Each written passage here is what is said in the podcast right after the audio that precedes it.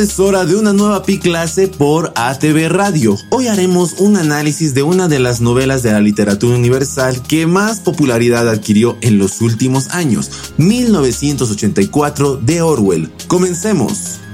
Bienvenidos, buenas tardes. Hola José, ¿cómo estás? Katy, ¿cómo estás? Estamos acá otra vez en una Pi clase, listos para aprender un poco más, ¿verdad? Exactamente, hoy día vamos a aprender bastante. Seguro el profesor que va a estar junto a nosotros nos va a dar muchos, mucha información que ha tenido que recabar de muchos lugares, de muchos libros. Así que vamos a estar sorprendidos por toda la información que hay el día de hoy. Así es, hoy estamos con clases de lenguaje, pero no cualquier lenguaje, sino vamos a ver qué tan poderosa es la palabra y además a través de un autor tan importante e interesante, sobre todo en estas épocas que agarró mucha popularidad como es Orwell. Exactamente, por eso también el nombre de la clase de hoy es clase de lenguaje, instrumento para... Ahí se me fue. Ahí Instrumento de autoconocimiento. Ahí está, ahí va. Instrumento de autoconocimiento. He tenido un pequeño slash de, de memoria, se me ha ido la palabra, pero hoy día vamos a aprender más palabras, vamos a tener un montón de, de cosas que van a ir volando en nuestro cerebro, van a tener un montón de significados, ¿no es cierto, José? Exactamente, además vamos a saber que la importancia del uso de las palabras y yo creo que qué mejor que hacerlo que un profesor, que una persona que ya tiene esta experiencia para enseñarnos. Invitar a todos los que decimos, todos aquellos que están un poco interesados por el tema del lenguaje, todos aquellos que les gustan mucho estas cositas, que quieren aprender también cómo formular quizá alguna palabra, pero sabiendo su sentido, su significado, que no es así de simple, no es tan fácil además. Y bueno, también invitar a todos los que les gusta Orwell y quieren saber algo más sobre este autor, que bueno, ya estamos acá listando todo. Yo creo que es momento, José, de presentar a nuestro querido profesor del día de hoy. Bueno, y acá estamos con Miguel Aramayo. Él ha sido ya docente en colegio de lenguaje, es alguien que sabe de lo que está hablando, sabe cómo enseñarnos y creo que nos va a meter muy bien al mundo del lenguaje y de Orwell. Hola, Miguel, ¿cómo estás? Hola, ¿qué tal? ¿Qué tal? Mucho gusto. Eh, gracias por la calurosa bienvenida. Bienvenido Miguel, qué lindo tenerte aquí en el, espacio del Piclases. Vamos a aprender hoy día lenguaje, vamos a estar hablando sobre Orwell, vamos a hablar sobre el significado de las palabras, vamos a estar hablando sobre qué tan importante es utilizar eh, las palabras, ¿no? Porque las utilizamos todos los días, hablamos, conversamos, chateamos, entonces es muy importante. Profe, si nos puede contar un poquito acerca, así un esbozo a grandes rasgos de qué se va a tratar la clase mientras los chicos y chicas se van conectando. Ah, claro, claro que sí, con mucho gusto. Eh, de lo que va a tratar esta clase, eh, obviamente, como, como lo dijo José, es, eh, el eje va a ser 1984 de Orwell. Y vamos a, digamos, condimentar ese eje, ese tema, con un par de ensayos de Orwell dos ensayos de Orwell sobre de qué se trata el lenguaje, por qué se escribe, cuáles son las motivaciones por las cuales o por, uh, uh, mediante las cuales el escritor se incentiva a escribir y otros dos ensayos, eh, uno de naturaleza un tanto más filosófica, pero eh, siempre relacionada al lenguaje. Y luego, eh, justamente con lo que decían, relacionado con lo, con lo que decían, vamos a eh, ver dos palabras, eh, si es que da el tiempo, no, pero vamos a ver dos palabras que nos demuestran pues el poder del lenguaje, como bien dice, como bien dijeron, y sus posibilidades. Ok. Ese sería un rápido resumen. Pero mientras ya debemos comenzar con la clase, así que Miguel, eh, las pantallas son tuyas. Ok, muchas gracias, Katy. Bueno, entonces, como ya dije, vamos a llegar al meollo del asunto con la novela 1984 y más específicamente con uno de sus temas, que es el lenguaje y que eh, en este caso tendría que ser, tendríamos que enfocarnos aún más en, la neolengua, que es este lenguaje dentro de la novela.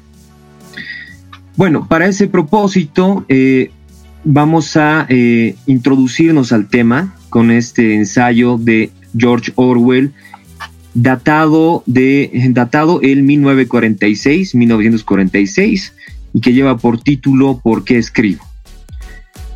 Voy a hacerles un resumen un tanto eh, somero sobre eh, el contenido de este ensayo. Este ensayo hace énfasis eh, principalmente en cuatro motivaciones que habitan al escritor, ¿no? Según dice Orwell. Y este escritor tiene una necesidad de compartir conocimiento, de compartir opiniones, eh, puntos de vista, pero lo hace, eh, según Orwell, siempre tengamos en cuenta que este texto es de autoría de Orwell, siempre lo hace orientado por estas cuatro, cuatro directrices, ¿no? Hora de nuestro acostumbrado descanso. Enseguida volvemos con más de Orwell. Estamos de vuelta. Espero que hayas tajado tu lápiz porque continuamos. Para Orwell hay eh, lo que se llama el egoísmo, así lo pone, así de simple. El egoísmo en cuanto eh, el, el, ansia de ser reconocido por, por, por, sus pares, ¿no? El escritor escribe porque quiere reconocimiento. Esa es una de las directrices. La segunda directriz es el entusiasmo estético, ¿no? Eh, el gusto por las palabras, el gusto por cierta, eh, por cierta combinación de palabras, por los sonidos de las palabras, todas, todas estas cuestiones de forma entran en esta segunda directriz. El tercero es el impulso histórico. Y este tercero y el cuarto están muy, entre, muy relacionados entre sí, muy vinculados, porque el impulso histórico eh, posiciona al escritor eh, en el presente, pero con, con, una, con un conocimiento de lo que ha pasado. De ahí impulso histórico. Es decir, es el el, ansia de escribir, la necesidad de transmitir lo que está pasando en el presente del escritor, siempre ahí situado en el presente, eh, en medio de estas, de las circunstancias temporales, eh, materiales en las que se encuentra el, escritor. Ese es el impulso histórico que se ve muy eh, vinculado con, con lo que es el propósito político.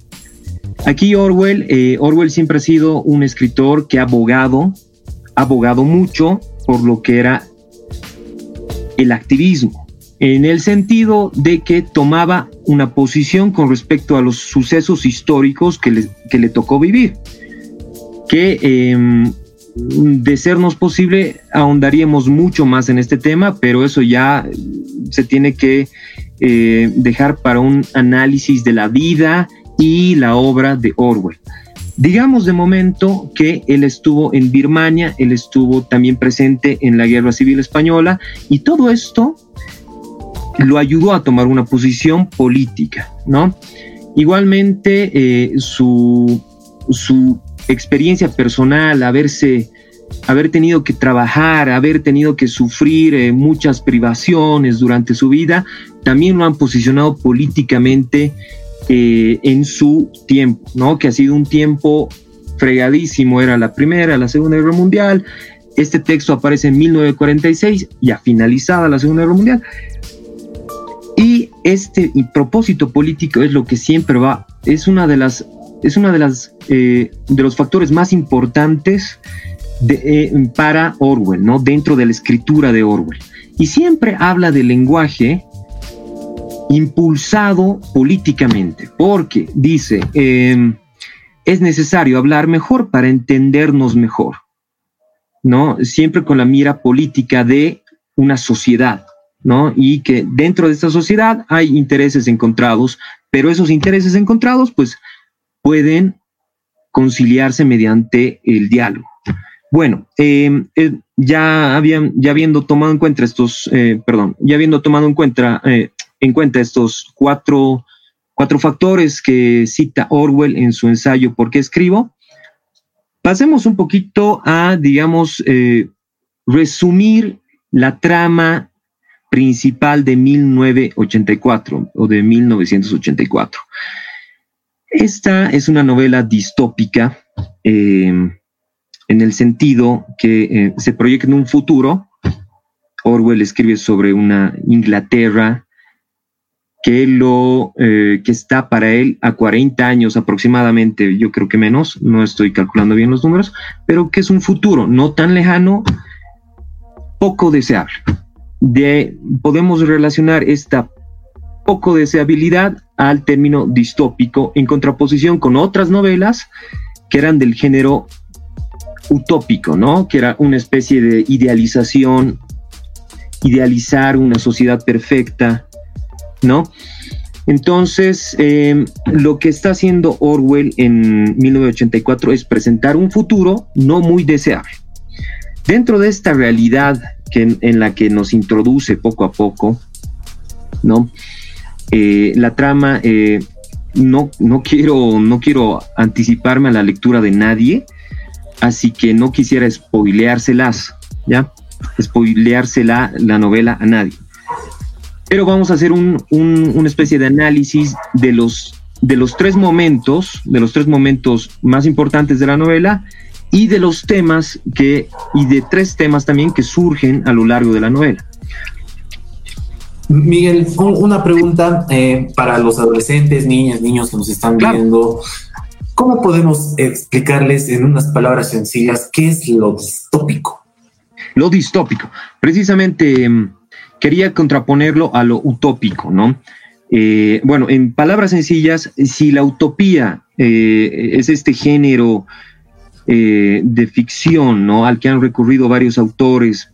Imaginar un, futuro mejor, un futuro ideal, donde las cosas funcionen como supuestamente tendrían que funcionar si todos eh, viviéramos en completa armonía.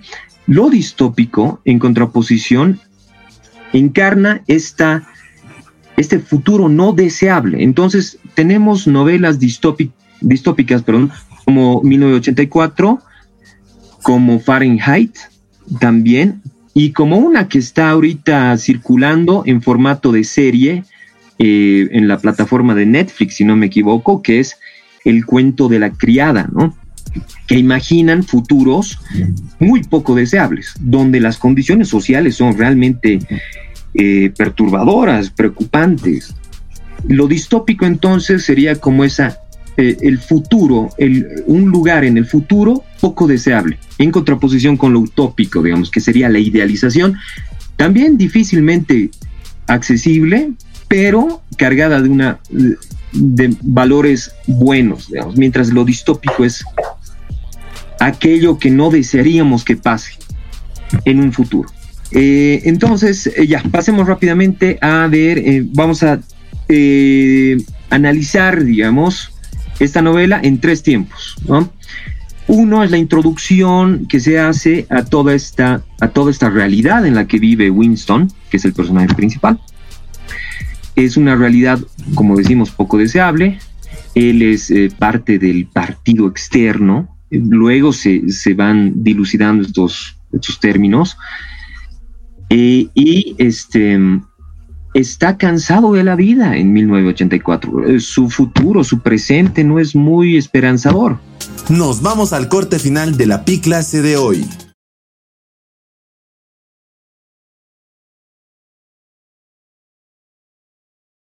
Regresamos con la clase de 1984, una novela distópica de Orwell. Vamos a seguir la trama rápidamente de la novela, ¿no? Eh, Winston está sumamente problematizado, tiene estos encuentros que se pueden, los que se puede ahondar muchísimo, que son muy interesantes. Tiene un encuentro con una persona, con una personaje mujer que es Julia, que un personaje al cual le carga de mucha connotación, de muchos sentidos revolucionarios, ¿no? Em, también tiene roces con Sime, otro intelectual, bueno, un intelectual con el que comparte estas experiencias sobre el lenguaje, el gobierno, el autoritarismo presentes en 1984. Y este, precisamente con Julia empieza un, eh, es ya parte del, esto es parte del, del nudo que se hace en la trama, ¿no? Pasada la introducción, podemos ver esto como un nudo.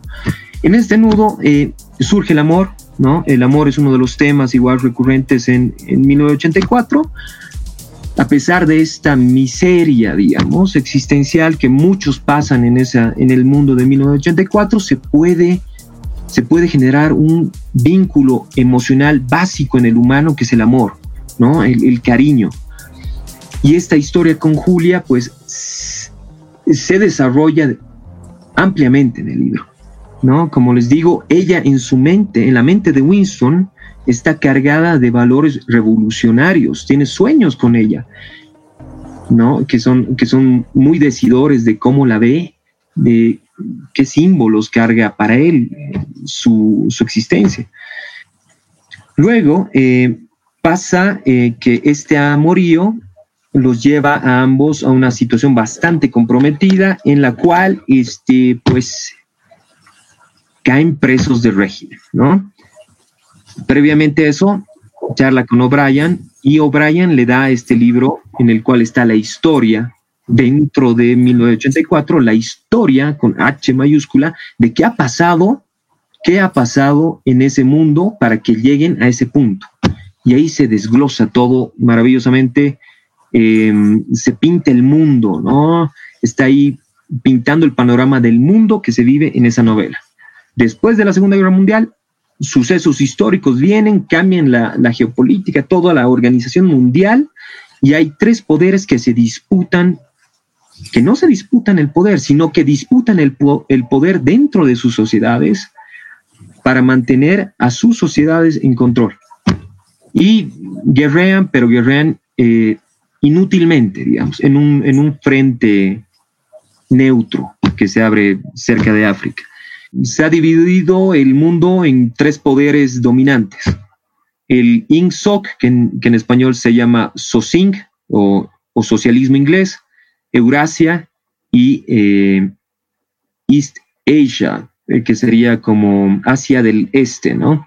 Ahí hay tres poderes que sean, es decir, son superpotencias que entran en conflicto constante y dentro de, de, lo, que, de lo que está en negro está ahí la isla eh, de Gran Bretaña y la isla de, Irlanda, que son la franja aérea 1, donde toman lugar todos los, los hechos de la novela. Bueno, eh, espero no haberlos enredado mucho con este resumen, es un tanto difícil. Podríamos haber empezado con esta con este trasfondo histórico dentro de 1984, pero hemos querido seguir la trama del personaje principal, ¿no? Que se ve seducido, luego se ve engañado por uno de los otros personajes y finalmente tiene un, destino poco deseable. La novela es sumamente... No tiene esos finales Disney, digamos, ¿no? No tiene esos finales eh, deseables, eh, un poco acaramelados. Tiene un, tiene un final bien fuerte, eh, pero que te provoca y que te invita a pensar. Bueno, eh, esa sería más o menos, ese más o menos sería el mundo en el que vive Winston. Winston tiene todo, este recorrido en la, trama, ¿no?